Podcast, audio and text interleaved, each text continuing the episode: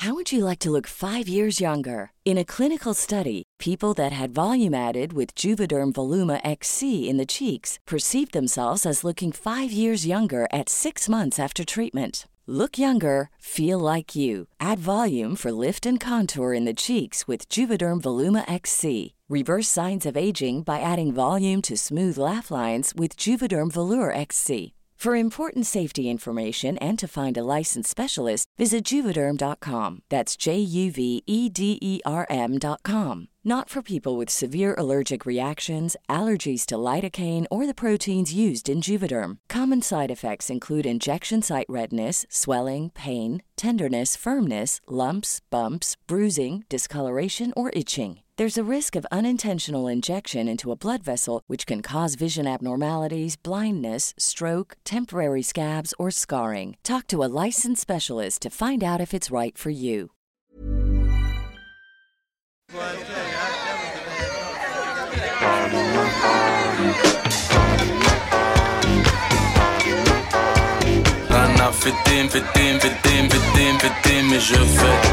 Le sens de la fête, un podcast de Christophe Caillet pour Nick, la radio. Peut-on perdre le sens de la fête comme on perd le goût ou l'odorat? En tout cas, pendant plus d'un an, un drôle de virus nous a empêchés de faire la bringue. En club ou en plein air, dans les rues de la capitale, en banlieue, en région, dans les campagnes, la bamboche, c'était fini, paraît-il. Pourtant, la fête qui est en train de renaître nous rassemble, nous transcende, nous transporte. En before, en after, de jour comme de nuit, à deux ou à plusieurs, la fête est populaire ou underground, transgénérationnelle, multiculturelle, universelle. Dans ce podcast, nous explorons la teuf avec celles et ceux qui la font ou qui l'ont faite, pour finalement le retrouver, ce sens de la fête. Et en fait, euh, moi, ce que j'adore, c'est faire chanter les gens. Il y avait vraiment cette énergie qui était incroyable. Et je suis sortie des platines, j'étais vidée, je me suis mise à pleurer tellement c'était intense en, enfin, en émotion. Mais, mais ça m'arrive encore de, de pleurer à la fin de mes mix, je sais pas pourquoi. ouais. Elle avait enfilé sa plus belle robe léopard, un imprimé qui ne doit rien au hasard. Dans cette œuf, Barbara Butch aime célébrer la cagole et son supposé mauvais goût. Mais pour la DJ, la cagole est surtout un symbole d'extravagance et de liberté. Pas d'élitisme sur le dance floor, la fête doit être populaire ou ne pas être du tout. Un blaze de First Lady américaine, avec un twist qui veut tout dire. Derrière Barbara et son côté Barbie Girl, il y a la butch, la garçonne, la lesbienne à tendance masculine. Après avoir au tournant des années 2000 découvert le pulp, mythique club lesbien parisien, elle conquiert les DJ boosts de la capitale pour montrer à tous et à toutes que les grosses comme les Gwyn existent derrière les platines. Barbara Butch est devenue la première dame des nuits queer. Grosse, Gwyn, ces deux mots, elle les affiche volontiers en majuscules sur son corps, qu'elle exhibe sans complexe sur Instagram, en couverture de Télérama ou en soirée. Fille d'immigrés, juive et fière de l'être, son existence même est politique et sa vision de la fête aussi. Artiste engagée, DJ militante, elle mixe pour les réfugiés, les jeunes LGBT et pour tous ceux qui voudraient être libres d'aimer et de danser. Pour elle, les platines sont une arme, le dance floor son champ de bataille. Barbara Butch est fan de Diams et ce n'est pas l'école qui lui a dicté ses codes. On m'a dit qu'elle aimait la fête, alors voilà de la boulette. Barbara Butch, bonjour. Salut, salut. La dernière fois que tu as fait la fête, c'était quand? C'était la semaine dernière. Je suis allée boire des coups euh, avec des copains sur leur toit. Si tu parles de faire la fête en club, alors là, euh, je pense que je m'en souviens même pas.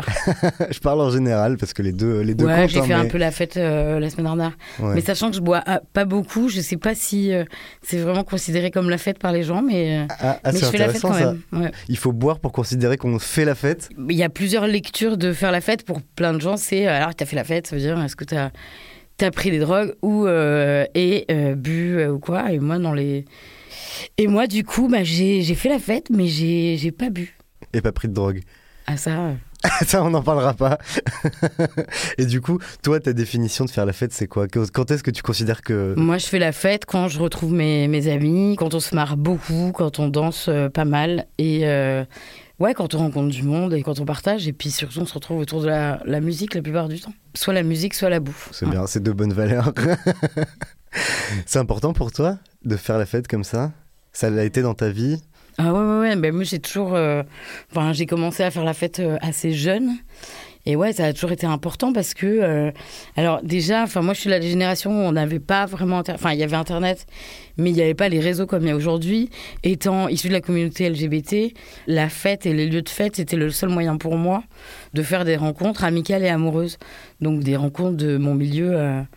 Social, on va dire. Donc c'était, euh, ça a toujours été important et ça a toujours une place centrale dans ma vie. Et d'ailleurs, la plupart des, des gens qui sont euh, mes amis aujourd'hui sont des gens que j'ai rencontrés euh, en faisant la fête. C'est des gens, euh, des amis qui de 20 ans d'amitié, quoi. Qu'est-ce que tu recherches du coup? Ça va être principalement la, sociabilité, si, si, je comprends bien. Alors la sociabilité et le lâcher prise aussi, le lâcher prise sur bah, le quotidien et aussi en fait se reconnecter avec son corps sur le dance floor. Et ça, c'est vraiment quelque chose qui est très central euh, et qui l'a beaucoup été, plus encore quand j'étais plus jeune. Mais euh, voilà, ce besoin de, danser, de transpirer, de décharger euh, toutes les pressions du quotidien, ça a toujours été quelque chose qui était très important pour moi. Alors revenons un peu aux origines. Je crois que tu es né dans une famille juive assez traditionnaliste à Paris. Mhm. Raconte-nous un peu euh, ton enfance, ton contexte familial. Est-ce que, est que ça faisait la fête quand tu étais petite chez toi? Euh, Alors en fait, euh, moi j'ai un papa qui est marocain et qui parlait pas très bien français.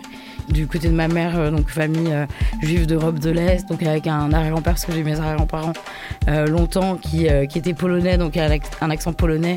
Et donc il y avait des, des, conversations entre les deux qui étaient assez drôles, entre le vieux juif polonais et le jeune juif marocain qui se comprenaient à peine, mais qu'ils apprenaient à parler euh, ensemble. Et donc il y avait un peu ce truc-là, cette mixité euh, euh, sociale, raciale et tout ça, qui faisait que en fait j'ai toujours été élevée là-dedans, dans le partage, dans la fête, dans la joie. Et puis après, par contre, comme moi j'ai grandi dans le 7e arrondissement de Paris, parce que mon père voulait absolument, il était jeune, et pour lui Paris, vivre en France, c'était genre habiter à côté de la Tour Eiffel, parce qu'il dit la Tour Eiffel, donc moi je dis la Tour Eiffel. Et donc, il voulait absolument euh, vivre par là-bas, sauf que le 7e arrondissement, c'est hyper riche.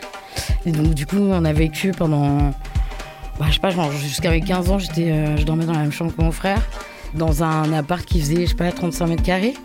Mais je me suis confrontée à l'école, à la bourgeoisie, euh, à une culture que je connaissais pas. Euh, enfin, même si genre je suis française, ma mère est née en France, euh, ma grand-mère est née en France, mon arrière-grand-mère est née sont nées en France. Il y a toujours eu ce truc, les Juifs sont pas vraiment français, et donc je l'ai vachement retrouvé à l'école où là j'étais confrontée à la France. Moi j'étais avec mes copains, enfants d'immigrés, fils ou filles de gardiens d'immeubles, et ensemble on faisait la fête. Du coup, mais vraiment, genre très petit, moi je mixais déjà à 8 ans. À 8 ans Et euh, je faisais les booms. Et du coup, bah, forcément, en fait, tous les autres étaient là. Oui, nous, on n'a pas du tout euh, cette culture euh, de faire la fête. Et ils voulaient tous venir en fête, sauf que nous, on les jetait. Et d'ailleurs, en plus, ce qui est hyper drôle, c'est que tous mes copains d'enfance sont tous PD et Gwyn. Ça, c'est hyper drôle. je sais pas s'il y a un rapport de cause à effet, mais. mais déjà, la fête, c'était un lieu de sociabilité homosexuelle pour ah, toi à 8 ans. Bah, en fait, moi, je savais pas que j'étais homosexuelle. Je savais pas non plus que mes copains, et je pense qu'ils le savaient pas non plus qu'ils étaient pédés. Mais en vrai, je me suis rendu compte que, euh, enfin, dans la fête aussi, il y a quelque chose de très culturel et que bah, mes copains qui étaient euh, issus de l'immigration étaient beaucoup plus dans la fête et le partage que les autres. Enfin, je suis désolée de dire ça. Hein. Mais bon, il y avait euh, les repas de famille, les machins. Nous, on était tous, peu importe notre religion, mais toujours très heureux de, de, se retrouver.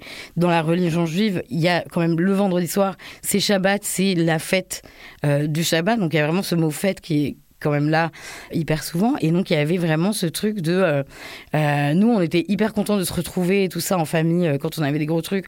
Ou moi, j'allais chez mes copains. la mère de mon copain Mario faisait à manger pour tout le monde et tout ça. Nous, c'est notre culture et c'est vraiment la fête. Et en revanche, si j'allais chez mes copines Clémentine et Constance, bah, c'était euh, euh, alors prenez votre pain avec du chocolat à l'intérieur euh, et, et, un petit verre de lait, allez dans la chambre qui fait la taille de mon appartement. Et du coup, je sais qu'à l'époque, mes copines d'école voulaient tous venir chez moi parce qu'elles savaient que déjà mes anniversaires c'était toujours la boum et que en fait, je sais pas, il y avait un sentiment de d'amour quoi. Peut-être que qu'elles trouvaient pas dans leur dans leur environnement. Comment tu mixais à 8 ans? Tu peux nous raconter concrètement T'avais quoi Non, en fait, moi j'ai demandé euh, très tôt euh, pour mon anniversaire euh, une une chaîne IFI avec 5 CD, des trucs qui tournaient et tout. Mais bon, c'était le truc de la famille, mais moi je l'avais pris comme mon cadeau. Enfin, voilà. Et donc j'avais donc 5 CD qui tournaient, mais Ouais, je vois mixais bien, pas du tout. Mais en fait, je passais d'un CD à un autre. Euh, après, je faisais mes compiles, enfin mes mixtapes. En fait, il y avait un double lecteur cassette, du coup, il y avait la radio. Maintenant, vous allez entendre Si top d'un bloc. Uniquement sur Fun Radio. J'étais très très fan de Fun Radio, mais genre vraiment hyper fan de Fun Radio. J'écoutais Love in Fun. J'allais même euh, devant la radio attendre des idoles. Genre j'ai rencontré Bon Jovi, j'étais dégoûtée parce que ils nous ont même pas regardé. Je sais même pas. Genre je peux même pas aujourd'hui te dire que chante Bon Jovi, j'en sais rien. Mais en tout cas à l'époque, bah je le savais. Et donc je faisais euh, record, euh, stop. Je faisais des cassettes comme ça, donc des mix quoi. Mais de temps en temps il y avait euh, aujourd'hui chez Casto et enfin, voilà. Et ça faisait- Un petit morceau de pub euh, dans le mix. Exactement. Mais voilà, et c'est comme ça que j'ai fait. Puis après, euh, vraiment, genre, au boom, tout le monde me disait Ah, Tu veux pas mettre la musique? Et moi, j'étais genre trop contente. Et j'étais trop contente parce que j'avais tellement pas envie de danser des slows avec des vieux mecs avec des boutons. Donc, euh, je préférais être derrière, euh, enfin, sur la radio, quoi. Et alors après ces booms euh, à l'âge de 8 ans, t'es sorti ensuite tes premières vraies sorties, les clubs, les boîtes de nuit, ça ressemblait à quoi Alors, ma première sortie en club, genre vraiment, c'est à 16 ans, c'est pour mes 16 ans. Et c'est mon oncle qui m'a emmené au Rex. Donc le frère de ma mère qui sortait vraiment tout le temps, qui m'a emmené au Rex. Et moi, il était hyper tôt, hein, parce qu'il y avait personne. C'était un mercredi, je me rappelle vraiment comme c'était hier. Donc j'avais emmené mon pote Basile. Et donc j'ai fait mes 16 ans là-bas, je suis arrivée, et j'avais, il m'avait genre accueilli avec un grand plateau de bonbons et tout. Et je me rappellerai, mais genre toute ma vie. Et c'était la première fois que je voyais euh, bah, des platines. euh, en plus, c'était un club mythique, donc euh, à la base, bah, le videur voulait pas me laisser rentrer parce que j'avais 16 ans, mais comme j'étais avec mon oncle, du coup, t'as vu, il m'a fait rentrer. et voilà, j'ai dû rentrer à 5 h du matin, et j'avais de la chance parce que mon grand-mère habitait au euh, rue du Faubourg Saint-Denis, donc vraiment à côté, donc j'ai pu rentrer.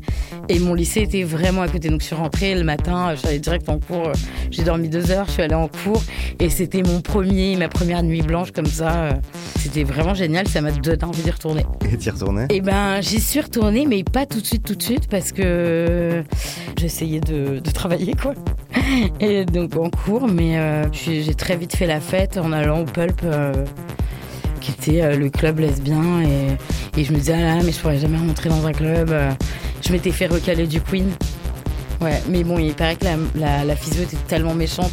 Enfin, elle l'a été, mais euh, je veux dire qu'en général, elle avait cette réputation. Et donc j'ai jamais réussi à rentrer au Queen, je me suis toujours fait recaler.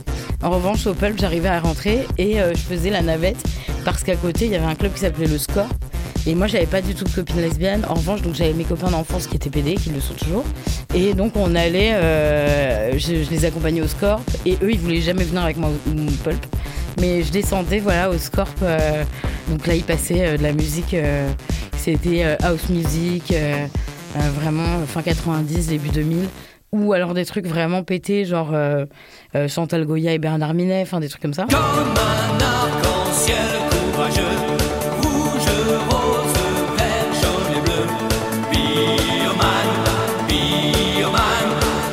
Alors là c'était euh, les révélations musicales, euh, c'était Robotini, Cardini, euh, Smag et Chloé, donc vraiment, et c'est ce qui a réveillé chez moi l'envie de, de faire ce métier, quoi, de, de mixer. Et alors, avant que tu découvres le pulp et cet univers de la boîte lesbienne, est-ce que tu te sentais euh, exclu des clubs, euh, des clubs classiques, des clubs hétéros euh, Ben, en fait, non, je m'en suis exclue toute seule parce que j'avais pas du tout envie de faire la fête euh, avec les hétéros. Je suis désolée, je suis, peut-être hétérophobe un peu, je sais pas. Mais non, mais en fait, ça me disait rien du tout. Euh, déjà, dans les bars, c'était la misère. Avec les mecs qui te mettent des mains aux fêtes toutes les deux secondes, qui s'approchent, euh, qui te parlent à 2 cm de la bouche, ah, ah, t'es mignonne, tu veux que je te parle en verre Vraiment, j'avais pas du tout. Il y a des meufs qui font ça, hein. mais bon, je préfère que ce soit une meuf qu'un mec. euh. Enfin voilà, à chaque fois que je me retrouvais dans des bars euh, comme ça, c'était pour faire plaisir à mes copines, parce que du coup, j'avais vraiment beaucoup de copines et je disais toujours des copines hétéros, mais, mais en vrai, c'est des endroits où j'ai jamais été à l'aise, donc je j'ai pas été, jamais été rejetée ou exclue, c'est moi qui, qui me sentais pas à ma place. donc Donc euh, quand j'ai découvert euh, les clubs lesbiens, enfin en tout cas le Pulp, parce que les autres j'y allais pas, mais euh, ça a été une découverte, bien que difficile quand même, parce qu'il y a ces trucs un peu où on a toujours l'impression que les clubs, les bars, il y a un petit côté élitiste aussi, qu'on peut pas rentrer partout. Moi j'ai mis par exemple vachement de temps à aller à la mutinerie, alors que Donc la mutinerie. la mutinerie, c'est un bar qui est lesbien, plutôt révolutionnaire, lesbien, trans, PD. C'est à euh, Paris, et- pas loin du centre Pompidou. et qui est, euh, qui est à Paris, qui est rue Saint-Martin. En fait, même moi, genre, euh, je me disais, ah là là, est-ce que je vais être à l'aise? Est-ce que euh, ceci, j'avais l'impression que c'était réservé à une élite euh, révolutionnaire queer et que moi, j'y aurais pas forcément accès. Et en fait, je me suis retrouvée dans le même, un peu comme bah, quand j'avais 17-18 ans et que je découvrais les bars à Paris, où je me disais, ah ouais, pour aller aux Scandaleuses, parce que c'était le bar de Paris, les Scandaleuses, il fallait être un peu stylé, avoir des piercings, plein de tatouages et tout ça. En fait, non, et je pense qu'il faut aussi apprendre euh, à aller vers l'autre et puis à envoyer chier en fait les gens aussi qui tiennent des bars et, et leur dire euh, descends de ton nuage si tu tiens un bar, euh, mais moi je suis une humaine, enfin je suis quelqu'un. Vraiment, euh, moi j'ai- une communauté de, de personnes qui me suivent, euh, des, gens qui sont, qui sont assez jeunes, et je l'ai déjà entendu, je l'ai déjà lu parce que je lis tous les messages qu'on m'envoie, j'y réponds tout le temps. Et vraiment, il y a des jeunes qui osent pas la, la mutinerie parce qu'ils se disent qu'ils vont pas trouver leur place ou parce qu'ils sont pas assez déconstruits, parce que ceci, parce que cela. Et vraiment, moi je leur dis enlevez-vous la pression de, des épaules parce que personne n'est parfait, même les personnes qui travaillent derrière un bar et euh, le bar le plus connu soit-il ou quoi. En fait, personne n'est complètement euh, déconstruit, euh, complètement politisé et en plus, on est tous à des endroits différents dans nos vies, donc c'est normal qu'on on n'ait pas les mêmes les mêmes rapports, les mêmes valeurs les uns avec les autres, quoi. Le Pulp, donc euh, on rappelle, le club lesbien assez mythique qui a fermé en 2007. Toi, t'y vas à quel moment, à quel âge? Est-ce que d'ailleurs ça t'intimidait pour le coup euh, d'y aller aussi? Ah ouais, ouais, bah bien sûr, euh, ça m'intimidait de ouf parce que le pulp c'était quand même euh, déjà, ça a toujours été une institution. Et puis c'était un club qui était petit donc il n'y avait pas non plus. Enfin, les places étaient chères quoi pour, pour rentrer, mais, mais en fait, euh, arriver dedans, bah, moi j'y allais beaucoup seule et euh, j'ai jamais eu de soucis. À quel euh, à partir de 18 ans jusqu'à jusqu'à la fin. Après, je sais pas très bien calculer, mais je crois que c'est 25 ans, 26 ans. Je crois que j'y suis jamais allée un samedi soir. Alors que le samedi soir, c'était vraiment, je crois, exclusivement lesbien. Mais j'y allais plutôt les mercredis et jeudis où c'était plus rock'n'roll et, et plus électro. La grande époque de l'électro-clash. Et du coup, à l'intérieur, ça, ça ressemblait à quoi? C'était quoi l'ambiance euh? C'était un peu tous les styles de meufs. euh, Il y avait des butch, il y avait des femmes. euh, et il y avait aussi, c'était ouvert aussi aux mecs, pas seulement PD, mais aussi aux mecs hétéros, copains des filles, quoi. Donc, donc c'était assez ouvert. Il y, a eu- il y avait- il y a toujours eu beaucoup de respect entre les personnes. Et, et puis c'était un, un lieu où, enfin voilà, la musique. C'était vraiment une musique de qualité. Enfin, t'allais au pulp pas seulement pour, euh, pour pécho ou boire des coups, mais c'était vraiment pour euh, aller euh, voir, voir des DJ, les écouter, danser dessus, prendre des extras, enfin, bon, pas. Mais, mais vraiment, c'était. Euh, Enfin, tu te déplaçais pour le DJ. En tout cas, moi, je me déplaçais euh, à chaque fois qu'il y avait Jennifer Cardini qui mixait, j'y allais. Et elle a beaucoup joué. Et elle y jouait presque deux fois ou trois fois par mois, quoi.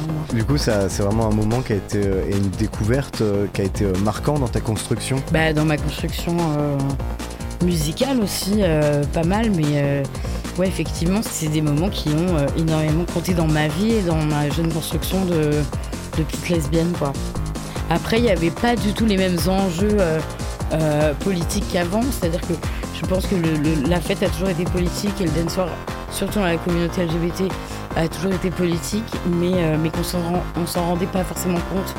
Euh, je pense qu'aujourd'hui, on a plus cette conscience On va en reparler de cette, euh, cet aspect politique du dance floor, évidemment. À 22 ans, je crois que tu quittes Paris pour Montpellier, euh, où tu, tu vas tenir un, un restaurant, l'Arrosoir.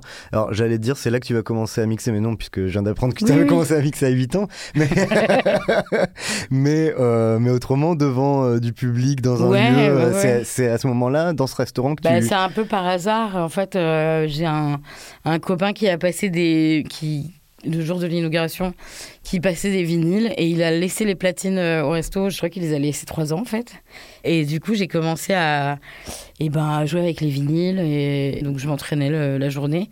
Et du coup, je faisais des soirées où les gens amenaient leurs vinyles et je les mixais les uns avec les autres. euh, Et j'avais aussi euh, deux magasins de, de hip-hop en face du restaurant et donc du coup, j'ai appris à scratcher. Et le soir, on passait de la musique et on dansait et c'était trop cool. Je crois qu'aussi, euh, c'est pas mal. euh, Toujours à Montpellier, c'est pas mal euh, la Gay Pride, la marche des fiertés qui va te mettre le pied à l'étrier. Tu vas beaucoup mixer. euh, Ouais, à cette euh, Ouais, ouais, carrément. En fait, la première fois que le la Montpellier Pride m'a demandé de mixer, euh, j'étais hyper surprise parce que, enfin, et impressionnée parce que je me, je disais ah non mais moi je suis pas, je suis pas DJ, je suis pas quand- devant une foule et tout, et puis finalement bah ça l'a fait, je l'ai fait pendant 10 ans, 11 je crois même. Enfin, c'est des souvenirs incroyables de mixer devant des dizaines de milliers de personnes. euh, ça, c'est des moments d'adrénaline euh, vraiment intenses. Enfin, il y en a, il y a vraiment une Pride, euh, c'était la Pride de 2013, qui a été euh, un moment euh, incroyable. Enfin, parce qu'il y avait, euh, je crois qu'il y avait 15 000 personnes euh, sur le parvis de la mairie et j'étais, euh, et voilà, j'étais en train de mixer et je me suis rendu compte du pouvoir en fait que je, que j'avais et que euh, en fait, ça, enfin, ça pouvait être merdique en deux secondes et que les gens pouvaient partir en, en deux minutes. Donc, il fallait que je les, je les garde. Et, et en fait, euh, moi, ce que j'adore, c'est faire chanter les gens. il y avait vraiment cette énergie qui était incroyable. Et je suis sortie des platines, j'étais vidée, je me suis mise à pleurer tellement c'était intense en, enfin, en émotion. Mais, mais ça m'arrive encore de, de pleurer à la fin de mes mix. Ah. Ouais. Et souvent, en fait, il y a des, des trucs qui sont, enfin, des, moments qui sont hyper puissants. Là, cette année, la, la, marche, euh, donc moi, j'ai marché sur le, char du, pôle des luttes, donc euh, qui regroupait euh, Accept ST, l'association Accept ST, Act Up, la Sofière et d'autres associations. C'était la première fois en fait que je remixais devant un public depuis. Bah, depuis le confinement, enfin tout ça. Et là, du coup, il y avait vraiment beaucoup de public. hein. Enfin, c'était c'est des dizaines de milliers de personnes. euh. et en fait, j'aurais pu choisir de faire un truc euh, très club, euh, électro et tout, assez pointu. Et finalement, je, je me suis dit qu'en fait, ce dont on avait besoin et ce dont j'avais besoin aussi, c'était qu'on se retrouve, qu'on danse ensemble et qu'on chante ensemble. Et du coup, bon, moi, je suis une très grande fan de Diams, pour ne pas dire la plus grande fan de Diams. J'ai mis ben, la boulette, c'est mon morceau fétiche, mais euh, j'ai mis aussi Big Up. Et en fait, de voir tout le monde crier le rap de la boulette. Ah ouais, on déconne, ouais, ouais, on étonne, non, non. C'est pas l'école qui nous a dicté nos codes, non, non. Génération, non, non.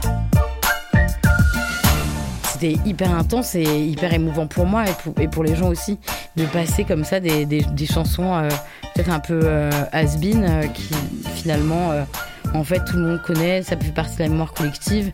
Et je crois qu'aujourd'hui en fait la fête c'est ça, c'est aussi euh, en tout cas pour moi c'est euh, pas seulement faire danser les gens sur des trucs hyper pointus et, et recherchés mais c'est chercher en fait euh, l'émotion, ce que ça provoque en soi, ce que ça déclenche comme souvenir et puis après ce que ça crée comme partage. Et donc passer euh, par exemple euh, France Gall, euh, j'ai besoin d'amour et, et que tout le monde ou résiste et voir tout le monde lever le bras le bras pour dire euh, résiste ou lever le bras pour Amel Bent, ben, il y a quelque chose qui se crée, il y a des souvenirs qui créent et moi c'est vraiment euh, enfin c'est ma définition de de la fête et de la fête politique. Comment on fait Enfin, est-ce que la fête est en soi politique?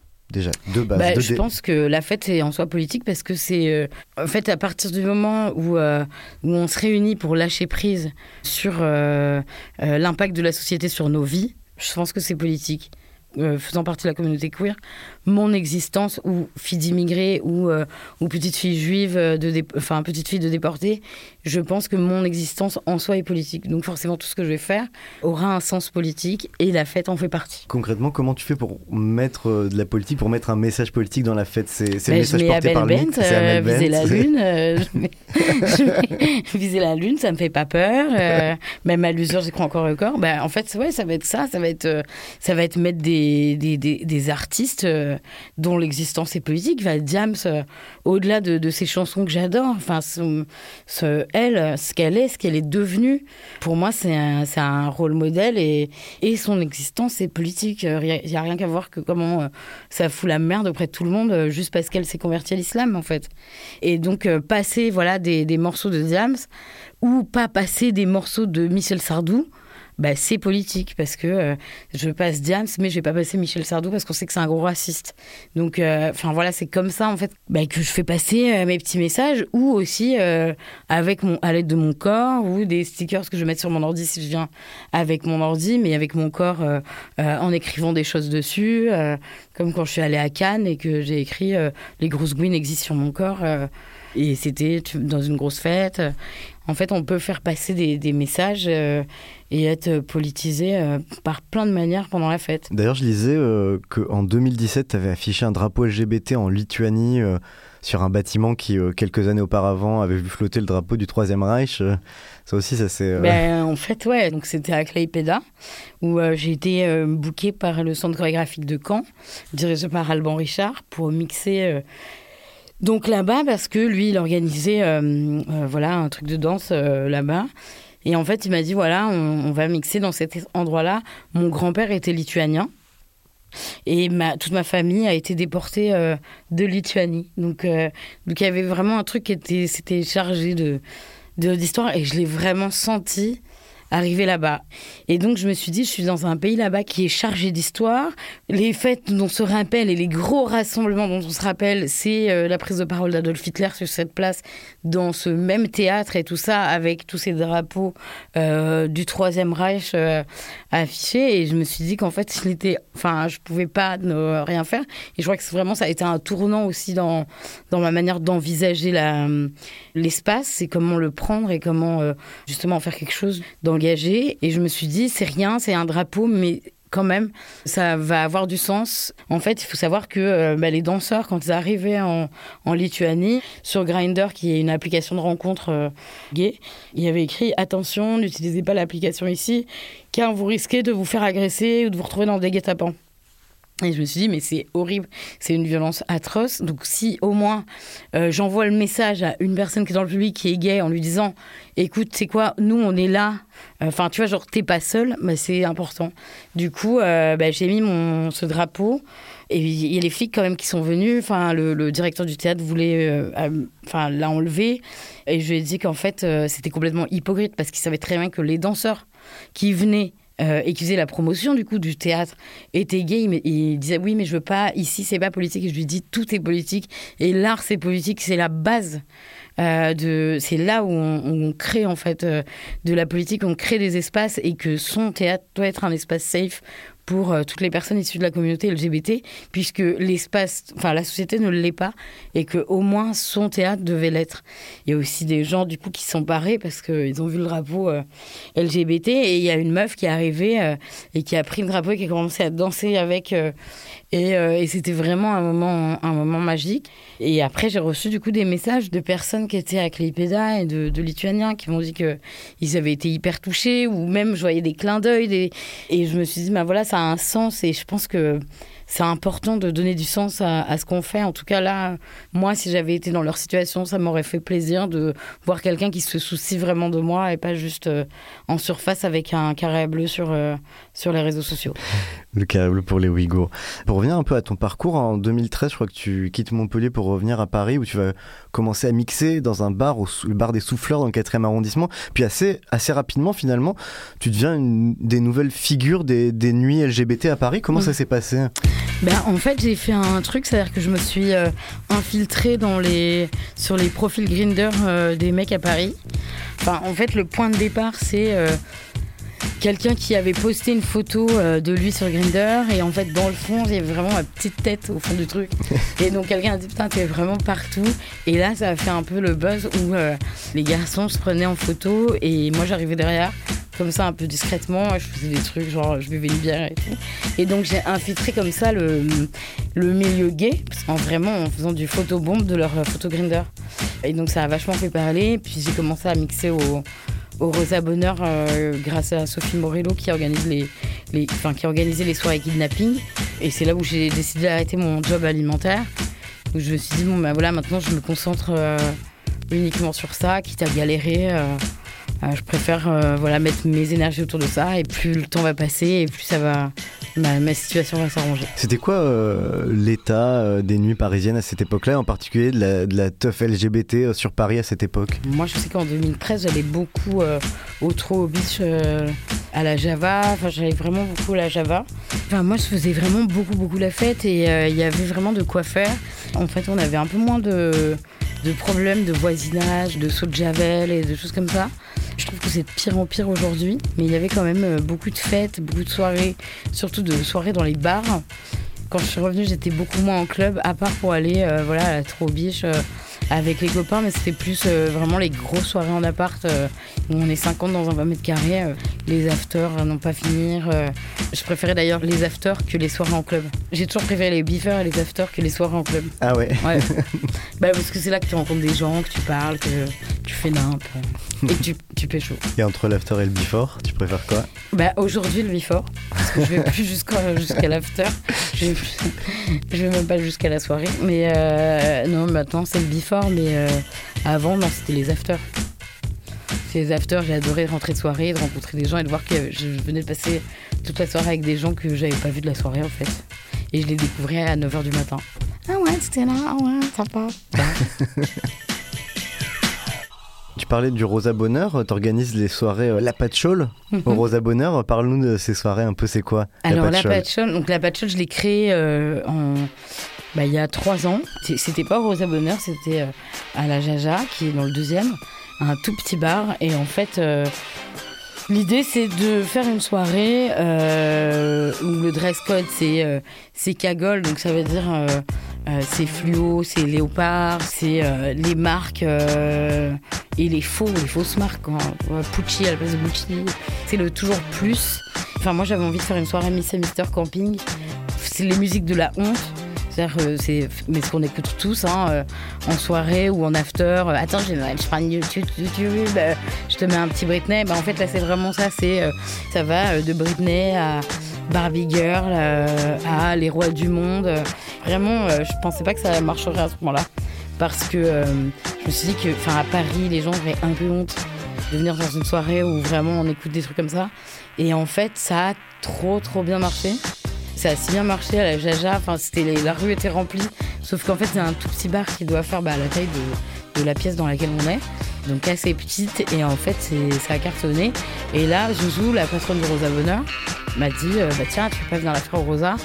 Et ça a cartonné, là ça fait un an et demi qu'on l'a pas fait, là je vais la refaire là au Rosa Bonheur, je suis un peu stressée, Euh, j'ai trouvé une meuf qui me fait une manicure parce que c'est euh, dans la peau d'une influenceuse qui habite à Dubaï quoi, c'est la cagole pour moi aujourd'hui, c'est un peu ça, et donc là je me mets dimanche dans cette peau là, donc j'ai, rencontré une meuf qui s'appelle Jessica qui va me faire les ongles, et qui va me faire plein de, de- des ongles longs avec écrit Gucci, Versace, Louis Vuitton. C'est, aussi euh, rendre hommage aussi euh, aux cagoles euh, que j'adore parce que parce qu'en général les cagoles c'est des meufs qui ont du caractère, qui n'ont pas leur langue dans leur poche et qui en ont rien à foutre du regard des autres. Et la soirée c'est ça, c'est vraiment on en rien à foutre du regard des autres, que ce soit sur la manière dont on est habillé ou, la- ou ce qu'on écoute. Et donc moi j'ai même, enfin dans ma manière de mixer parce que du coup ça ça stresse un peu les gens euh, qui veulent me bouquer parce qu'ils ont toujours peur. Ils se disent, euh, elle va nous faire un mix patchol ou elle va nous faire un mix électro. mais qu'est-ce que. Et en fait, je fais toujours les deux. Il y a toujours des deux. Il y a toujours de l'un ou de l'autre dans, mes... dans chacun de mes mix. Et je l'assume complètement et même à 1000%. Quoi. Mais je sais que ça. Ça embête, euh, ça embête pas, pas mal des bookers parce que ils ont toujours peur que je mette un, un petit genre. Voilà, mais, euh, mais moi ça m'éclate. Et, et en vrai, euh, c'est un peu un truc d'ego euh, des gens euh, qui disent ah oui mais non, euh, je veux pas quoi, je veux pas être perçu comme euh, comme euh, beauf ou quoi. Et moi j'adore la culture populaire que j'assume à 1000%. Et en fait, je pense que les gens ont vraiment euh, du mal à assumer que parfois bah, qu'ils ont une culture populaire qu'on a tous en fait. Et moi, l'espèce d'intelligentsia là, de, de où, où tout doit être lisse, il faut écouter ça, il faut regarder ça. Et ben en fait, il y a ce truc-là, cette pression. J'essaie de faire en sorte de pas la ressentir et que les gens autour de moi la ressentent pas aussi. Du coup, en fait, euh, aller faire la fête habillée en cagole, c'est hyper politique là encore. Ben ouais, c'est bah oui, c'est politique parce que c'est euh, une manière de dire euh, bah nique euh, au système, quoi. Enfin voilà, on n'est pas obligé de- d'aller au Rosa Bonheur habillé en Rick Owens. On peut très bien porter des fringues, une robe qu'on a acheté, léopard qu'on a acheté chez Kiabi, quoi. Il y a ce truc de un peu de faire descendre, redescendre euh, les gens, euh, enfin voilà, sur euh, sur terre, sur de la simplicité, sur de la rencontre et arrêter de, montrer ce qu'ils ont ou ce qu'ils ont pas ou, ce qu'ils sont et ce qu'ils sont pas, parce qu'en fait, en plus avec les réseaux sociaux, tout ça, ça, ça a pris énormément de place, c'est-à-dire de de s'inventer une image et qui au fond euh, voilà, euh, la plupart des gens, il y en a plein, ils ont euh, des milliers, des milliers de followers, mais en fait, ils se sentent plus seuls que jamais. Et voilà, c'est- en fait, c'est connecter les, les gens sur des choses simples, qu'il n'y a pas de honte d'avoir une, une culture populaire, quoi, en fait. Et moi, ça, en fait, ça m'a toujours mis la pression de, d'être jamais assez ou beaucoup trop. Et en fait, je- à un moment donné, je me suis dit, vas-y, euh, calme-toi, prends un ginto et nique, quoi. nique Voilà. mes Britney, puis nique tout. Exactement, en fait. Euh, genre, vraiment, euh, moi, j'ai pas j'ai plus le temps. Je sais pas si c'est parce que je vieillis, mais j'ai plus le temps avec tous ces simagrées, quoi. Il y a un truc vachement euh, aussi d'empowerment féministe en fait dans cette, dans cette démarche de rendre hommage à la cagole. Ouais, bah oui, carrément. C'est, d'empowerment à toutes les, toutes les personnes qui se sentent euh, minorisées, en fait, c'est tout. Euh, et peu importe euh, qu'on soit une meuf, qu'on soit un mec, euh, un PD euh, euh, viril ou un PD folle, enfin, en fait, on est, on est là, on existe et on a tous le droit euh, à la fête et, à s'amuser les uns avec les autres. Un des grands combats justement c'est de rendre la fête plus inclusive et à tous les niveaux. hein. C'est euh, rendre la fête plus inclusive, euh, qu'on soit gay, euh, lesbienne, mais aussi euh, qu'on soit euh, gros, handicapé, euh, descendant Ouais, peu importe. ou- Ouais, ou migrante, quoi. Ouais. Parce que, euh, en fait, moi, j'étais euh, pendant longtemps au BAM. euh, euh, j'étais la coordinatrice du pôle LGBT du BAM, c'est le bureau d'accueil et d'accompagnement des migrants.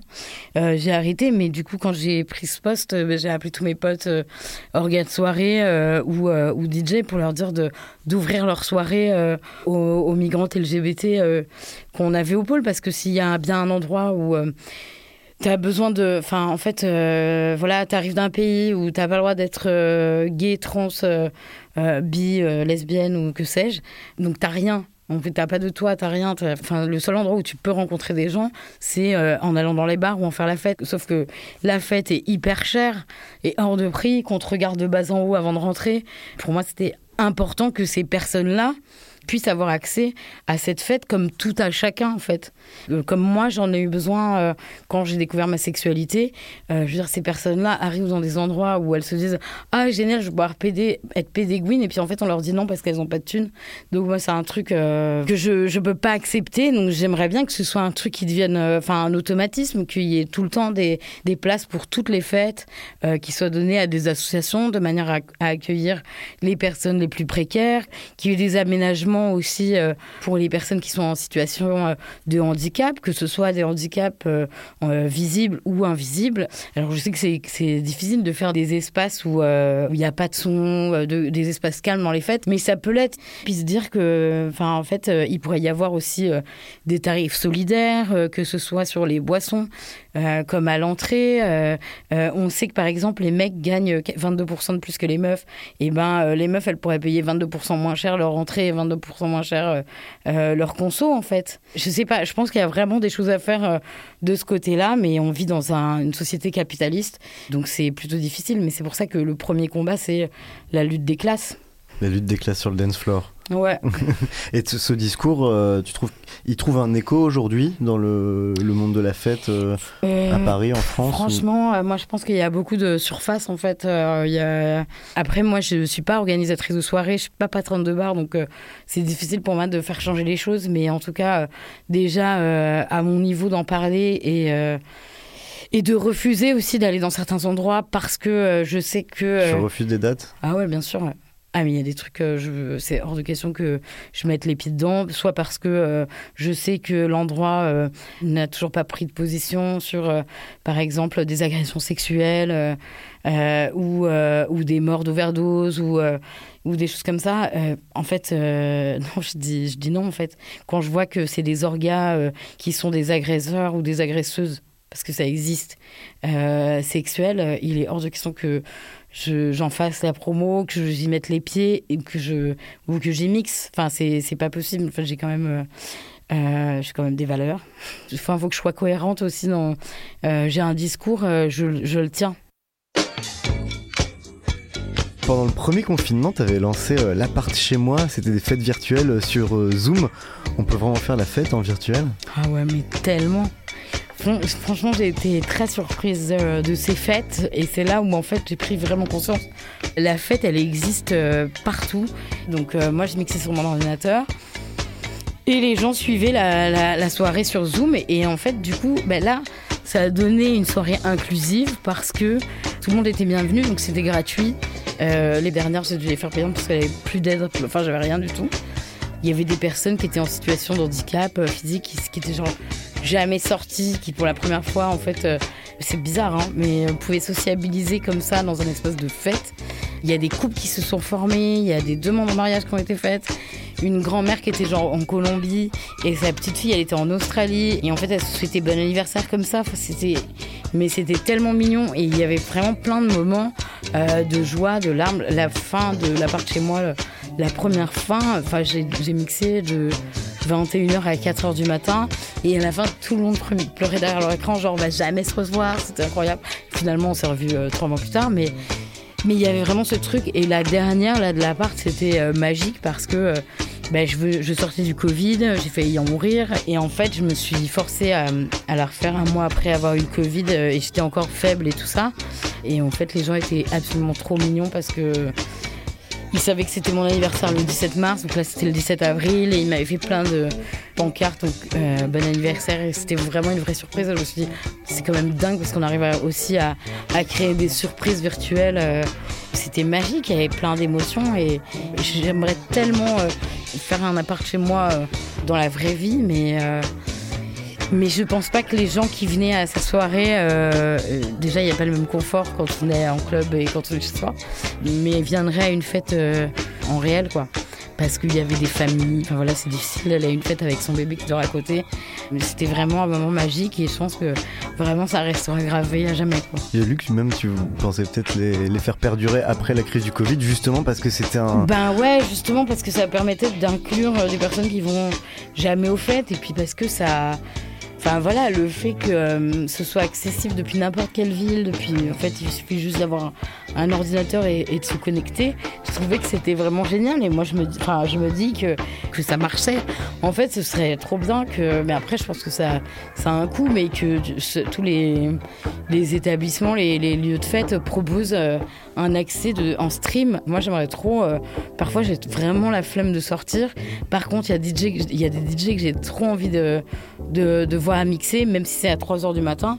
Je pourrais me réveiller et puis allumer mon ordi et me dire Ah ben voilà, le live il est là. Ou alors être en soirée chez des potes et mettre le live. euh, voilà. Donc toi, tu serais consommatrice des streams alors qu'on n'en peut plus des streams de DJ depuis un an et demi.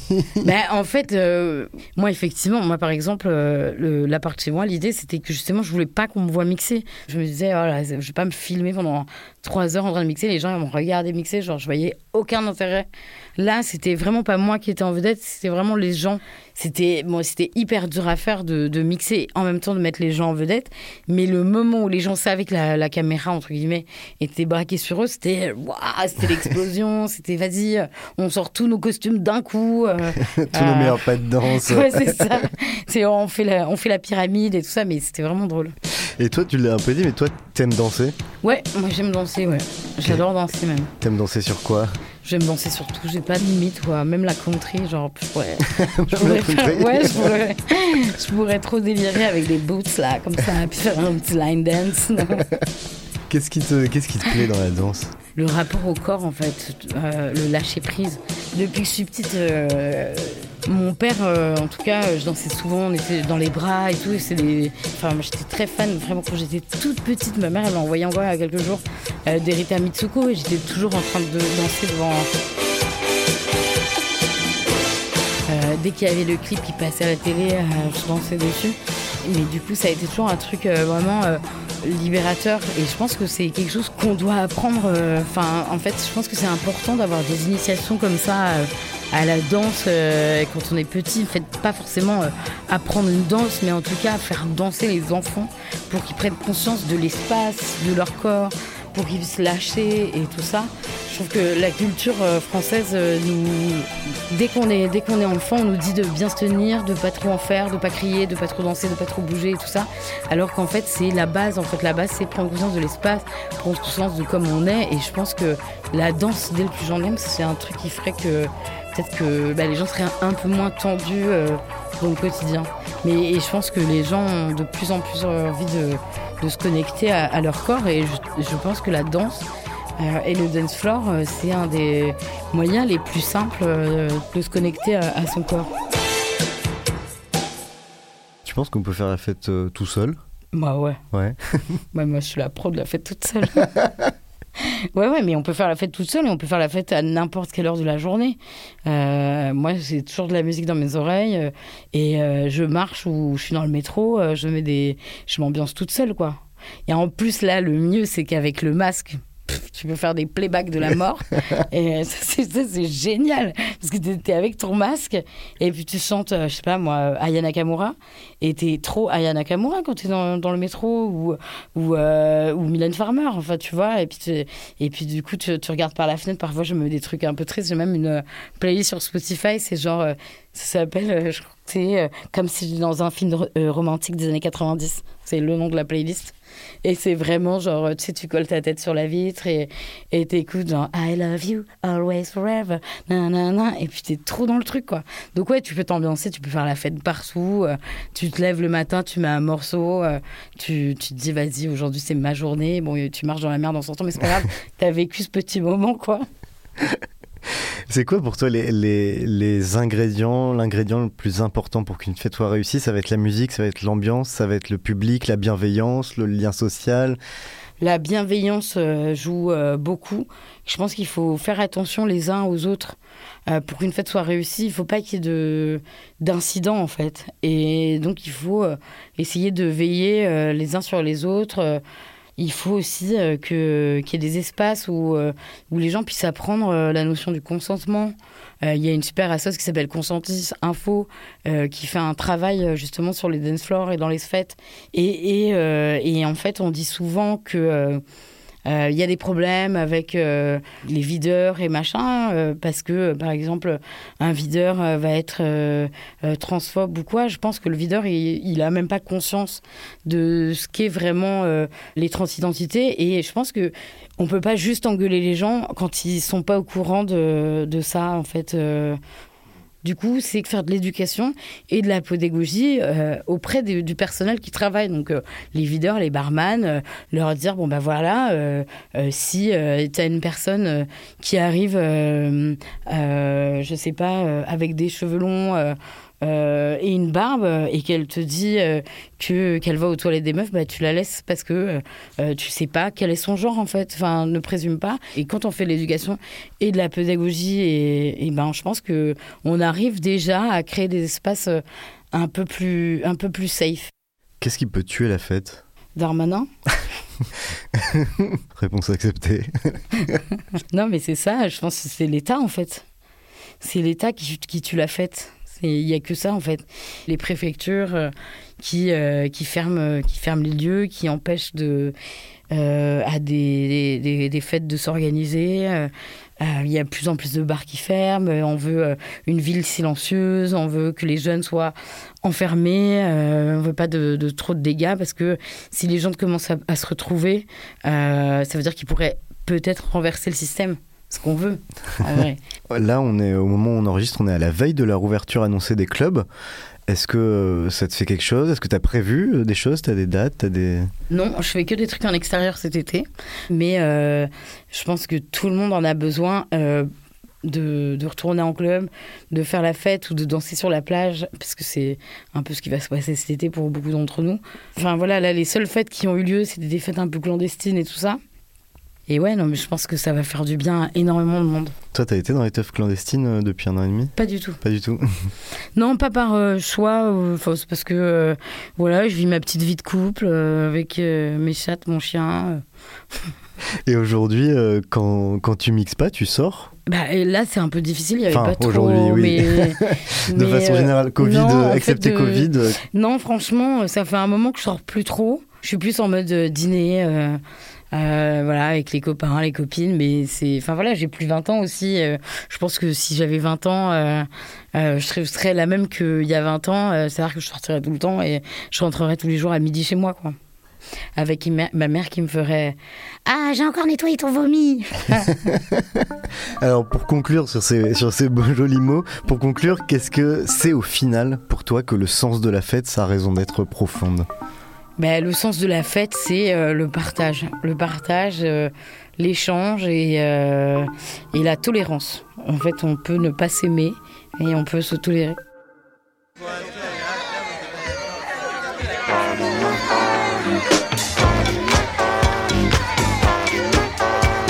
Le sens de la fête est un podcast de Nick la radio, écrit et animé par Christophe Paillet. Réalisation Malo Williams.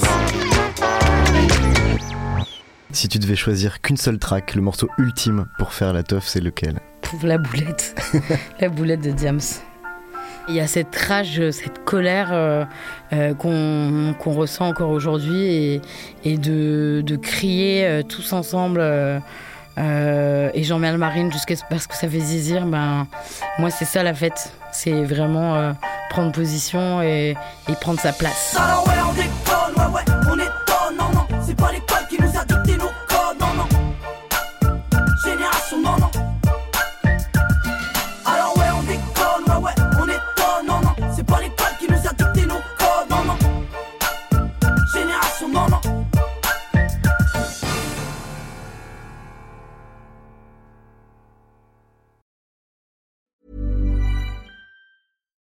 Here's a cool fact a crocodile can't stick out its tongue.